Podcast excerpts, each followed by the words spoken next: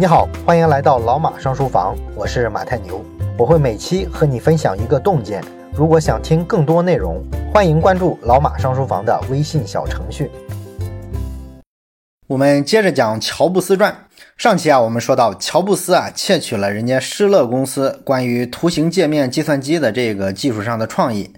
但是呢，施乐的管理层啊，人家也不是白痴。乔布斯呢能看到图形界面的商业前景，施乐的人呢其实也看到了，所以呢，在一九八一年的时候啊，其实呢施乐推出过他们的这个图形界面电脑啊，名字叫施乐之星，但是呢这台电脑啊不是很成功啊，因为它运行起来啊挺缓慢的，价格呢也特别贵啊，最终呢只卖出去了三万台。施乐之星刚刚发布的时候啊，乔布斯和团队啊亲自到那个电脑的专卖店里去啊去看实体的这个产品。看完之后呢，他们的反应是长舒一口气，感谢同行的衬托，是吧？没有你显不出我们的东西好来。那么几个星期之后呢，乔布斯就把这个施乐之星团队的几个核心的工程师直接挖墙脚挖过来了。他打动那些工程师的理由呢，很简单，就是说呢，在施乐啊，你们这一辈子做出来的东西都是垃圾，因为老板糊涂啊，认识不到你们的水平。那你干脆过来给我工作吧，啊，就这么挖过来了。那么乔布斯呢？他窃取别人的创意啊，固然这个事儿啊是有争议的，但是呢，他带领团队对施乐的这个图形界面的创意啊，其实也是做了很多符合市场的改造的。你比如说施乐的鼠标，当时他们设计的是有三个按键，而且很不灵敏，每一只鼠标的造价啊，在那个年代是三百美金。那乔布斯做的那个鼠标呢，上来他就做了只有一个按键的鼠标，而且呢，它的造价是不超过十五美金的。啊，甚至他做的第一版鼠标啊，就已经灵敏到什么程度呢？可以在塑料的面板上或者是牛仔裤上正常的使用了。并且呢，施乐当时设计的那个鼠标啊，不能在屏幕上拖拽窗口，而苹果的鼠标呢，不仅可以任意的拖拽窗口、拖拽文件，还能把文件呢拖进文件夹。然后窗口的顶端呢有这个下拉的菜单，哎，双击鼠标就能打开文件或者是打开文件夹，等等等等。这些革命性的创意啊，其实都是乔布斯他们当时独立的想出来的。所以说，乔布斯说伟大的艺术家窃取灵感，这话呢没错。但是呢，伟大的艺术家之所以伟大，还在于呢，他窃取了之后啊，还要擅长改进一些灵感的细节。那么，确定了图形界面要用在自家电脑上之后，Lisa 电脑这个项目啊，就算是盘活了。那么，乔布斯呢，就开始插手啊，Lisa 项目的日常管理。但是这个项目当时已经有负责人了，他是来自惠普的工程师啊，名字叫做约翰库奇。但是呢，乔布斯啊完全忽略库奇的存在啊，直接向库奇手底下工程师们灌输自己的想法啊，你们应该怎么做怎么做啊，这个呢就让库奇工作没法干了，是吧？所以他就向董事会投诉。那乔布斯呢就被公司要求啊，你要停止越级管理，你这么管了，人家怎么干？然后呢，他就收敛了一阵儿啊，但是呢，按乔布斯的个性，他不可能完全收敛得住，所以很快啊，他又按捺不住了啊，又开始插手，最后弄得整个 Lisa 项目团队啊上下都不满意。那苹果的总裁斯科特和苹果的这个合伙人马库拉就担心乔布斯啊老这么干会造成一种分裂，于是呢，在一九八零年的九月份，他们俩就秘密的策划了公司的一次重组。这次重组呢，就让库奇成了 Lisa 项目不容置疑的管理者，而乔布斯呢，失去了对 Lisa 项目的控制。同时呢，他还被解除了研发部门副总裁的这个职务，他呢被任命为是董事会的非执行主席。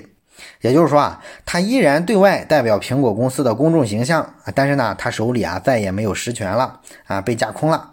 那这次有点政变意味的重组啊，就伤了乔布斯。但是呢，他这次啊没闹腾的太厉害啊？为啥呢？因为公司啊当时正在上市啊，一九八一年就上市了嘛。乔布斯当时是公司啊选定的对外的这个形象代言人，所以啊他还是有分寸的。而且上市的时候啊还出了一个小插曲，当时公司的很多老员工呢都被分配到了期权，但是乔布斯的这个好基友丹尼尔科特基却没有得到期权。这个科特基啊，在咱们之前的节目里啊，其实戏份很足，是吧？啊，他一直都是扮演乔布斯的挚友的角色啊，两个人啊一起读大学，一起去了印度，后来呢一起租房子，然后呢他还帮着乔布斯处理了他的前女友布伦南的这个怀孕风波，而且呢他在苹果公司啊，还在乔布斯家的车库里的时候就加入了公司。在公司上市的时候呢，他仍然在替苹果公司工作啊，只不过呢，他的级别啊不是很高啊，但是毕竟有这层关系在，是吧？而且那么早就参与进来，所以呢，这个科特基就觉得于情于理来说，乔布斯啊应该都会照顾他，怎么着，乔布斯都会从公司啊给他争取点期权的。但是呢，他没想到的是，乔布斯啊再次表现出对陪伴在自己身边的人的这种冷漠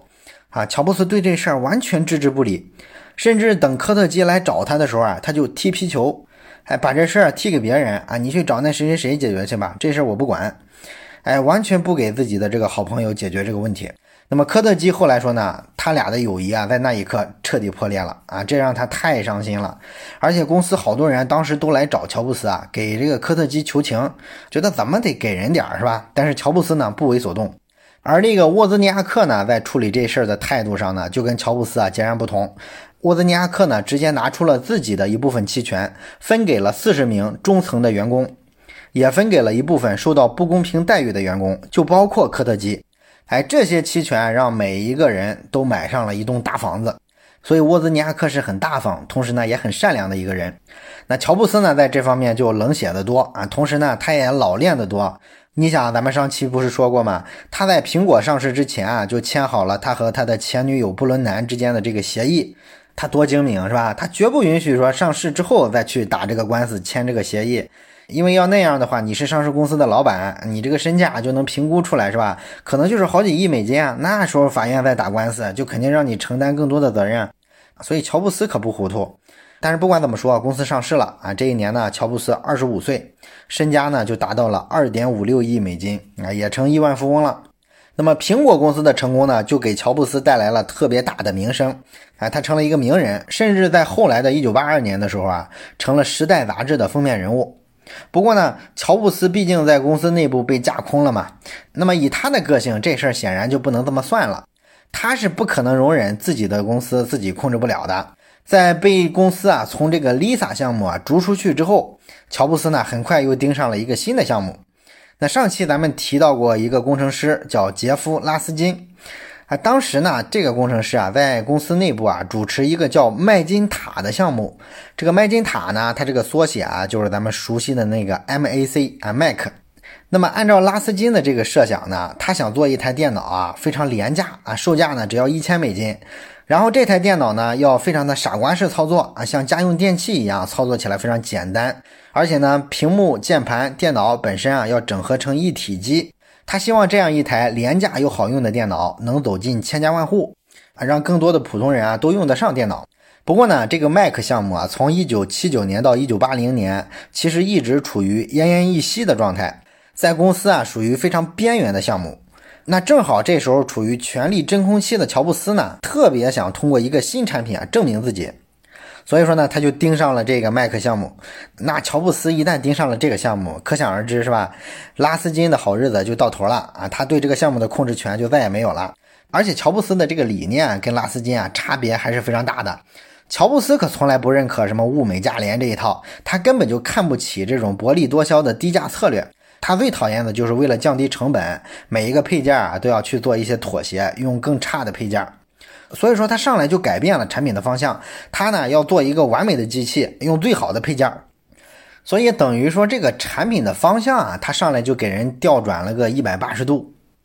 当然了，按照乔布斯的做事风格呢，他肯定会给这个 Mac 团队啊带来很多压力，带来一些权力斗争啊，也会带来很多激烈的冲突。但是呢，平心而论呢，乔布斯其实也会带来一些好的东西。你比如说，他呢虽然经常侮辱别人啊，说别人做的东西是垃圾，但是另一方面呢，他又可以用自己的人格魅力啊，轻松的把大家的这个积极性调动起来。你比如说，他经常在骂完了团队的每个人之后，啊，又鼓励团队的人说：“我们一定能够造出一台比 Lisa 这个电脑啊更便宜也更好的电脑，而且呢，我们能更快的完成它。”啊，本来这个 Mac 团队在公司里就很边缘，是吧？大家平常呢都是什么奶奶不疼啊，舅舅不爱的状态啊。突然，乔布斯作为老板跑过来说。哎，咱们这个项目团队啊，能挑战公司最明星的这个项目，那大家的斗志就被激发出来了，是吧？当然了，这个拉斯金啊，肯定是不高兴的，人家管着项目好好的就被架空了，凭啥是吧？所以呢，他就跑到公司的总裁啊斯科特那里去告状了。那斯科特呢，没办法，只好硬着头皮啊，把两位老板乔布斯、马库拉都拉在一块儿。另外呢，把这个拉斯金啊也叫过来啊，大家一块儿摊牌啊，到底怎么回事？怎么解决？那大家一摊牌呢，乔布斯再次控制不住情绪啊，又哭了。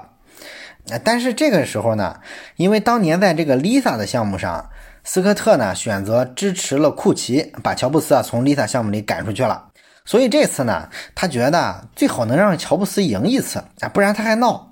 而且说来呢，这个麦克团队啊，毕竟是个很小的团队，在公司呢非常边缘，并且吧，这个团队的办公地点啊不在公司总部。哎，乔布斯要是去了这个小团队呢，他就可以离着公司的总部远远的，这样大家就不用忍受他身上那些臭毛病了，是吧？所以说呢，这个斯科特觉得呢，这对公司的团队氛围很好啊，所以呢，他这次啊选择支持乔布斯。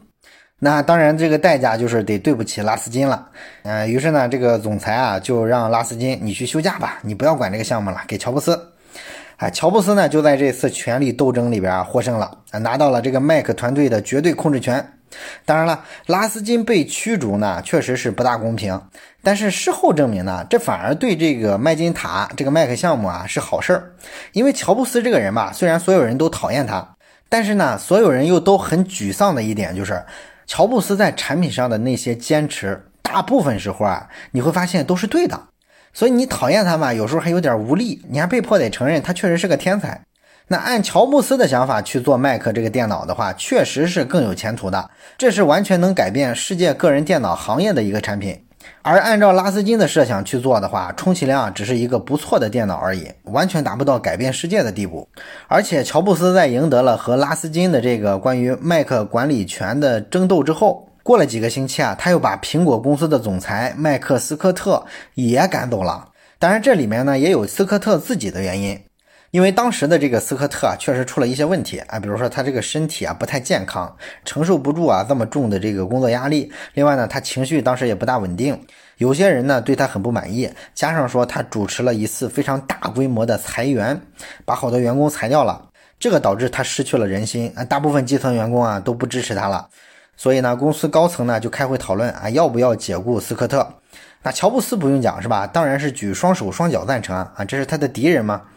于是呢，高层啊就把这个总裁罢免了，然后合伙人马库拉就成了公司的临时总裁。那如此一来呢，乔布斯就发现自己可以完全不受约束的在这个麦克项目里面啊为所欲为了。那这个麦克项目的团队呢，在被乔布斯啊折磨了一阵之后啊，他们居然也是很神奇的发现了和乔布斯相处的办法。啊，当然了，说白了，其实是对付乔布斯的办法。员工们发现呢，虽然乔布斯啊很难沟通啊，但是呢，当他攻击你的时候啊，如果说你勇敢的反驳他，并且告诉他为什么我的想法是对的，你的想法是错的，哎，乔布斯呢反而会很欣赏你。啊，因为他自己就是一个很叛逆的人嘛，所以说他看到别人特别反叛自己的时候，他居然会跟他惺惺相惜，啊，也是一个很怪的人。后来呢，有一个工程师说啊，乔布斯说的话呢，你不能照字面意思去理解，需要转化一下。你比如说，他说啊，你做的东西就是狗屎，这句话呢，其实是一个问句啊，他的意思是啊，你告诉我为什么你认为这是最好的方法？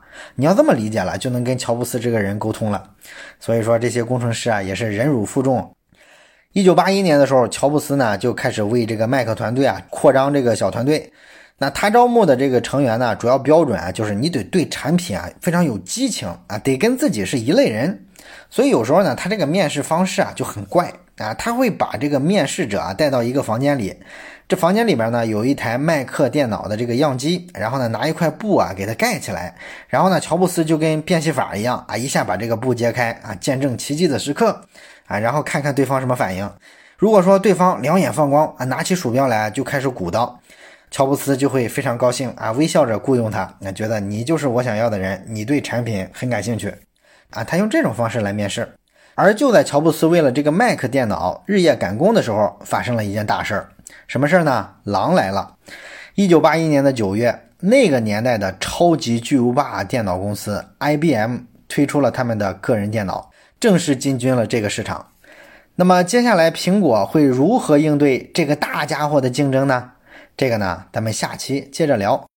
最后说一件事儿，咱们节目啊最近拉了一个微信群，如果你有什么话题想直接跟我或者是跟其他的听友朋友啊交流讨论的话，可以加一下这个群。加群的方法呢，就是先找到老马上书房的微信公众号，然后在底部菜单栏上有加群两个字，点击之后啊就会弹出二维码，扫码就可以进群了。